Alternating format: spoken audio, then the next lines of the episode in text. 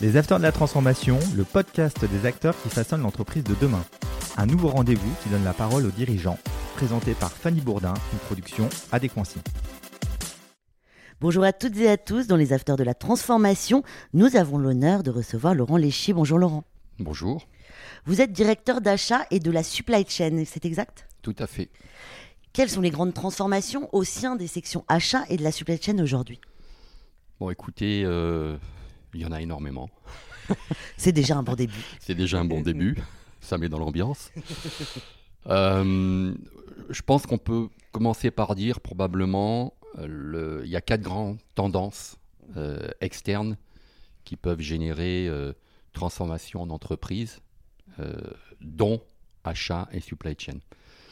une première tendance qui est, qui est assez connue du grand public de tout le monde, c'est le climat donc euh, les émissions de CO2. Ça, c'est une tendance euh, majeure de notre société, de notre planète, euh, qui a un impact sur l'entreprise et, comme je vais en parler plus tout à l'heure, sur les achats à la supply chain. Il y a une deuxième tendance très importante qui est aussi, je dirais, assez, connue et reconnue. mais vous verrez qu'après, je, je, nuancerai un petit peu mon, mon discours sur qui reconnaît, qui ne reconnaît pas. C'est toute l'innovation technologique. On parle de digitalisation, on parle d'IoT, donc Internet des objets, on parle de 5G. Donc ça, c'est une tendance de fond euh, exogène à l'entreprise, majeure, tout autant que le changement climatique. Il y en a une troisième qui est plus récente, qui je pense est en fonction des régions mondiales et, plus ou moins appréhendée, c'est tout ce qui tourne autour de l'éthique, de la conformité, donc le respect des droits humains, l'environnement. Voilà, donc ça c'est une, troisième tendance euh, majeure qui pour moi euh, impacte l'entreprise. Et puis, il y en a une quatrième qui est la régionalisation du business. Ce n'est pas que le risque géopolitique, mais c'est les trade zones. Les USA, l'Europe, la Chine. Et ça, c'est quatre grandes tendances qui existent depuis quelques années, euh, pour certaines depuis des décennies, comme le problème du climat, comme l'innovation technologique. Et ces quatre grandes tendances ont un impact, créent des opportunités de transformation pour les entreprises et créer des risques. Une fois qu'on a un peu posé, euh, j'ai un peu posé le, décor comme ça, euh, tout le monde a pris conscience que le Covid a eu deux impacts. Il y a un contexte sanitaire qui est quand même assez important. Voilà, alors le contexte sanitaire, pour moi, a eu deux impacts. Et enfin, ces deux impacts, c'est une prise de conscience où c'est nécessaire. La prise de conscience des quatre enjeux dont j'ai parlé était déjà plus ou moins acquise ou plus ou moins connue en fonction, par exemple, des secteurs, si je parle du monde de l'entreprise. Mais en tout cas, le, Covid a eu de manière générale deux, impacts qui sont une double prise de conscience. Première prise de conscience, les achats et la supply chain, euh, encore une fois, là où c'était nécessaire, ne sont pas euh, une fonction purement tactique, mais sont vraiment des fonctions, des métiers, des activités au cœur de l'entreprise, au cœur du business. Alors tout le monde a en tête euh, l'approvisionnement des masques. On a bien vu que pour certains de nos gouvernants, la logistique, la supply chain était un sujet euh, secondaire. Oui, pas primordial du tout. Pas primordial du tout. Quand je dis ça, c'est un constat. Il n'y a pas de finger pointing, il n'y a, pas, a pas de critique, chacun sa culture, chacun sa prise de conscience. Mais en tout cas, c'est une réalité. Donc à travers cet exemple très connu du grand public, il y a une prise de conscience que les achats, donc la partie stratégique, quels sont mes achats stratégiques, qu'est-ce que je dois sécuriser comme chaîne d'approvisionnement, est finalement au cœur de l'entreprise, voire au cœur de la politique de certains gouvernements, enfin des gouvernements, pour tout ce qui est justement quels sont les achats stratégiques de masques, de matières premières. Voilà, on le vit encore au niveau de, de l'électronique en ce moment. Donc il y a une première prise de conscience, je dirais, pour nos gouvernants et pour les entreprises qui n'en avaient pas conscience, ça j'insiste, parce que beaucoup de secteurs, notamment dans l'automobile, dans l'électronique, dans l'industrie en général, mais on va dire plutôt dans l'automobile, l'aéronautique et l'électronique, il y avait déjà cette prise de conscience de l'importance stratégique et opérationnelle des achats et de la supply chain. D'autres secteurs, dont le business model le justifie moins, avaient peut-être une prise de conscience euh, un peu moins avancée. Donc ça, c'est la première prise de conscience, on va dire, grâce au Covid, la criticité des achats de la supply chain sur la performance générale de l'entreprise. Donc la deuxième prise de conscience, euh, c'est les quatre grands enjeux dont j'ai parlé. Euh, l'enjeu climatique, innovation technologique, régionalisation euh, des, du business, on va dire, et puis l'éthique. On va parler un peu de digitalisation. Est-ce que c'est un enjeu majeur pour les entreprises aujourd'hui? Comment les innovations technologiques peuvent être un levier de transformation? C'est un levier de transformation majeur, qui est à la fois une opportunité euh, et quelques risques. Alors je commence par le risque, non pas parce que j'aime commencer par le négatif, mais c'est peut-être la partie la moins, importante, parce que pour moi c'est une énorme opportunité, mais on peut quand même pas éviter de parler euh, du risque lié à la nouvelle technologie, qui est la cybersécurité. Donc ça, c'est un risque majeur. Tout est aujourd'hui, entre guillemets, digitalisé, que ce soit nos systèmes d'information personnels, les entreprises, l'IoT, la 5G. Dans ce contexte d'innovation technologique, il y a un risque majeur pour les entreprises et, politiques, et pour les gouvernants, qui est la cybersécurité. Donc ça implique des transformations dans les entreprises importantes. Euh, création de nouveaux postes, euh, renforcement des, défenses informatiques, euh, voilà. et en particulier pour les achats et supply chain. Donc je passe vite sur ce risque, mais on ne peut pas ne pas en parler. Ensuite, il y a énormément d'opportunités. Alors peut-être, avant de parler à achat supply chain, on sait que la 5G va permettre de communiquer beaucoup mieux entre différentes industries, entre les particuliers et les industries. Donc il y a des grandes tendances comme ça, comme l'Internet des objets.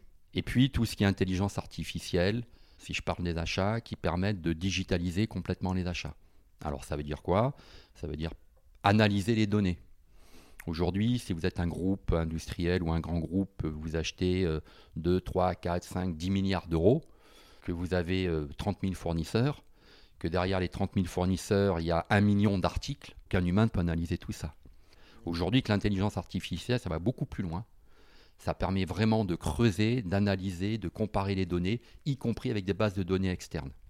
Donc à partir de là, c'est un exemple concret qui permet aux directions achats de mieux connaître leurs achats, avec un double objectif, mieux réduire les coûts, c'est mieux ce qu'on achète, donc on négocie mieux, puis mieux connaître ses fournisseurs, mieux connaître les risques aussi. Donc aujourd'hui, il y a toute cette partie base de données, animée, je dirais, par l'intelligence artificielle, qui permet de, savoir ce qu'on achète et où sont les risques. Donc ça, c'est un exemple concret. Un deuxième, un deuxième impact concret, euh, c'est euh, la dématérialisation et l'automatisation des processus. Mais la digitalisation, quelque part, ça fait gagner du temps aux entreprises C'est un des objectifs visibles et connus, mais il y en a beaucoup plus. Donc dématérialisation, automatisation, un des premiers bénéfices, c'est l'augmentation de productivité. Derrière cette euh, automatisation ou dématérialisation des tâches, si vous avez une direction achat de, de 500 personnes, vous avez peut-être 200 acheteurs qui passent leur temps à passer des commandes. Donc si vous dématérialisez ou automatisez, vous n'avez plus à avoir besoin de 200 acheteurs. Vous allez peut-être avoir besoin de 50 acheteurs. Donc deuxième impact, vous pouvez réallouer ces 150 personnes. Donc je réduis le coût de la direction achat, mais vous pouvez les mettre dans des postes qui créent plus de valeur. Donc vous pouvez prendre ces 150 personnes, je simplifie un petit peu, et les mettre sur des tâches à plus grande valeur ajoutée, comme ce qu'on appelle le sourcing, la renégociation, la relation avec les fournisseurs. Ça aussi, le Covid a montré que identifier ses fournisseurs stratégiques et les gérer, entretenir des bonnes relations, c'est critique. Donc ça, il y a plein de groupes qui le savent, les directeurs achats le savent. C'est pas toujours mis en place. Donc utiliser une partie de ces ressources qu'on a enlevées des tâches transactionnelles pour les mettre sur des tâches à plus grande valeur ajoutée, c'est une autre opportunité. Vous avez travaillé dans des groupes euh, internationaux. Quelles sont les stratégies d'achat à mettre en place aujourd'hui? Il y a six axes importants, six axes stratégiques pour un grand groupe euh, industriel ou de service autour des achats et de la supply chain. Il y a un premier axe euh, qui est un, classique, un basique, mais qui est incontournable, c'est euh, euh, la performance économique, la réduction des coûts. ceci étant, il y, a, deux autres axes que j'ai mis en place dans, les, différents groupes dans lesquels j'ai travaillé. C'est tout ce qui est justement ce qu'on appelle l'achat durable ou supply chain durable.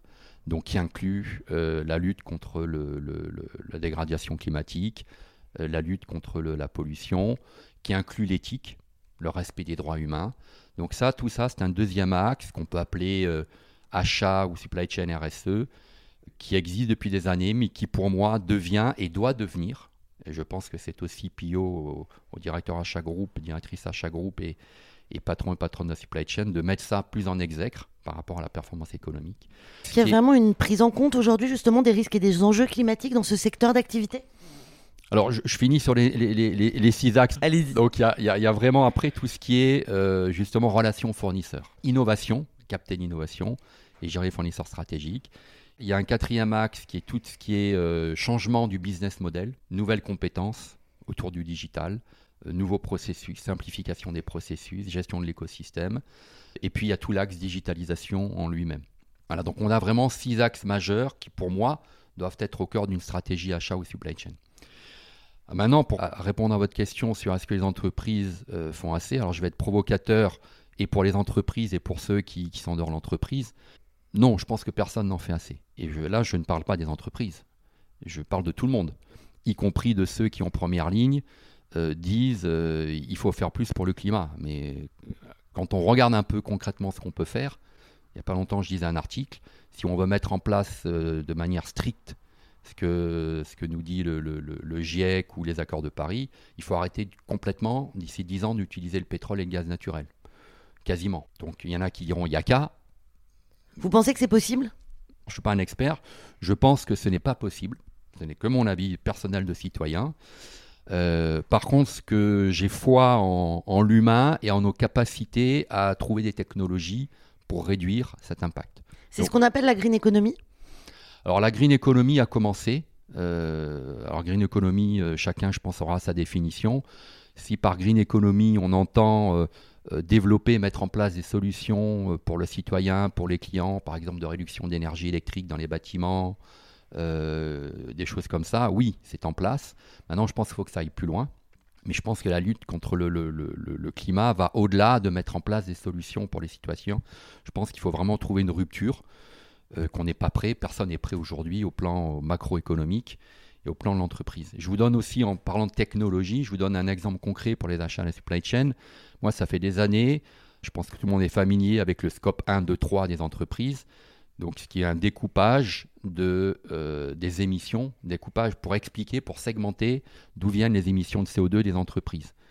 Donc, le scope 1, euh, c'est la partie émissions directes des entreprises les bâtiments, etc. Le scope 2, c'est tout ce qui est lié à l'énergie. Et le scope 3, c'est tout ce qui est externe. Donc la chaîne achat et la chaîne de distribution vers les clients, les camions, etc., etc. Le scope 3, la partie achat représente pour la plupart des entreprises entre 60 et 80% des émissions de CO2. Donc c'est un sujet qui n'est pas nouveau. Ça fait, des, ça fait une décennie, deux décennies qu'on parle de ça, qu'on s'en occupe. Maintenant, quand on essaie concrètement, et c'est ce que j'essaie de faire dans, dans le dernier groupe dans lequel j'ai travaillé de manière hyper concrète, l'autre ambition était de sélectionner et de favoriser les fournisseurs qui émettaient moins de CO2. Idée géniale. Dans l'idée. Dans l'idée. Dans la mise en œuvre, comment savoir un exemple concret? Comment savoir j'approvisionne des, euh, des câbles électriques ou j'approvisionne euh, euh, du ciment ou j'achète, je ne sais pas, des ordinateurs? Comment, au-delà de la communication des, grands groupes qui font des réels efforts.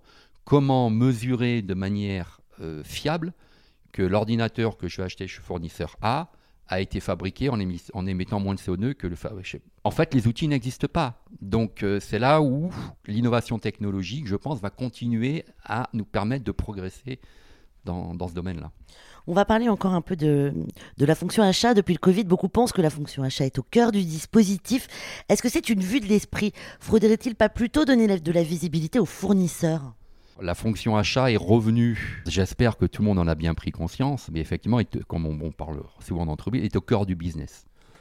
Voilà, donc l'exemple des masques, encore une fois, dont j'ai parlé, est, symptomatique de si on néglige la fonction achat ou supply chain, on, a des incidents majeurs pour les clients, pour l'entreprise. Et bien entendu, au sein de la fonction achat et supply chain, mais ça encore, c'est pas nouveau. Alors c'est nouveau pour certains, pour certaines, pour certaines institutions euh, ou certains secteurs, mais identifier ces fournisseurs stratégiques et les gérer au sens euh, mettre en place des systèmes de partenariat formels, des contrats longue durée, avoir un relationnel euh, permanent à plusieurs niveaux avec les entreprises qui sont des fournisseurs stratégiques, euh, ça c'est quelque chose qui a été négligé dans, certains secteurs. Euh, savoir si on doit relocaliser, et c'est tout le monde le redécouvre, relocaliser certains, achats de matières, le Covid, voyons le côté positif, le verre à moitié plein, nous a fait prendre conscience que les achats sont au cœur du business, les fournisseurs sont au cœur de notre business. Tout le monde parle d'écosystème, mais après, il faut le mettre en œuvre. Et euh, la, relocalisation, dans une certaine mesure, euh, est une action à mettre en place. Mais vous pensez qu'il faut continuer à s'approvisionner à l'international ou privilégier les circuits courts aujourd'hui? D'abord, euh, il y a une question de faisabilité. Aujourd'hui, vous voulez faire des circuits courts sur tout euh, qui est euh, notamment médicaments et électronique, ben, on ne sait pas. On n'a pas les capacités de production, voire on n'a pas les matières premières. Je ne pense pas qu'on ait des gisements de lithium euh, en France. Donc, que du circuit court, c'est impossible. Maintenant, il y a des cas où c'est possible. Après, il faut penser, quand on fait un circuit court, euh, sur certains types d'achats, et probablement il faut le faire, on va mécaniquement augmenter les coûts. Euh, pourquoi certaines industries sont parties euh, en Chine ou certaines industries textiles euh, au Maghreb ou dans l'Est de l'Europe En général, il y a deux raisons. Je vais un peu chatouiller les Européens que nous sommes, mais il y a une première raison qui est le coût de la main-d'œuvre. Mais il y a une deuxième raison que nous, Européens, en général, adorons les normes. Tout normalisé, tout réglementé. Quand vous avez des normes qui sont, alors je ne me passe pas au plan éthique, mais une, entreprise est pragmatique, qui sont hyper contraignantes en Europe, qui coûtent de l'argent, et qu'en même temps le consommateur qui se dit green, mais qui veut tout le temps acheter moins cher, qui veut son t-shirt à 3 euros ou à 5 euros, que fait l'entreprise? Donc une des raisons du départ, euh, c'est d'abord la, source des matières premières, une autre raison c'est le coût, une troisième raison, peut-être moindre mais quand même réelle, c'est les normes européennes. Alors, Merci Laurent Léchy d'avoir répondu aux questions des acteurs de la transformation. Merci beaucoup.